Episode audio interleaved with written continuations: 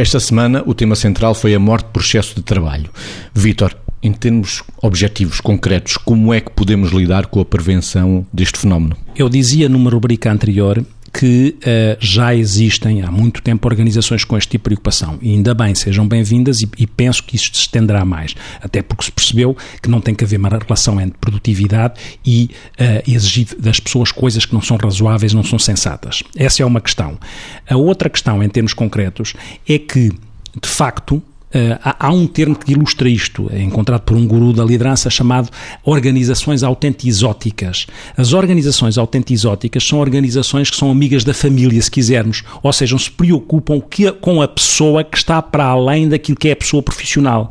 E nesse sentido criam coisas concretas, soluções concretas para proporcionarem equilíbrios e evitarem estes exageros. Por exemplo, em termos concretos, na prática, uh, obrigar a que as pessoas em determinado dia da semana saiam mais cedo não permitir concretamente e objetivamente que se façam mais horas extraordinárias para além daquilo que seria o razoável. Uh, fazerem, por exemplo, micropausas no trabalho para que as pessoas, uma coisa muito simples, porque as pessoas precisam de se levantar. Nós, em termos biomecânicos, em termos biofisiológicos, quem trabalha, por exemplo, sentado, se estiver sistematicamente sentado, está a arranjar problemas de, decorrem do sedentarismo que, que daí advém. E este, este, esta questão das micropausas, esta questão de obrigar, entre aspas, as pessoas a sair mais cedo para ir tratar dos seus para ir.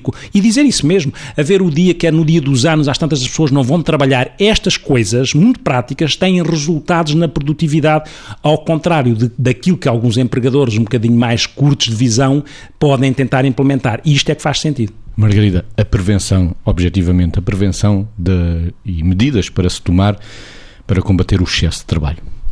Só para completar também os exemplos que o Vitor estava a dar em termos de empresas, há empresas, por exemplo, na Suécia, na Suécia eu sei, agora não sei se haverá em mais países, em que as pessoas fazem o mesmo número de horas por semana, mas põem mais horas em menos dias. Ou seja, trabalham, por exemplo, segunda, terça, quarta e quinta, isto, claro, nas empresas em que isto dá para fazer, e rodam com colegas e depois têm três dias seguidos em que podem fazer todas as outras coisas da vida. E as pessoas terem a oportunidade de escolher uh, se, este, se isto as favorece, se isto permite uh, dar mais tempo de qualidade aos outros e também às coisas que contribuem para a sua satisfação e autorrealização para além do trabalho.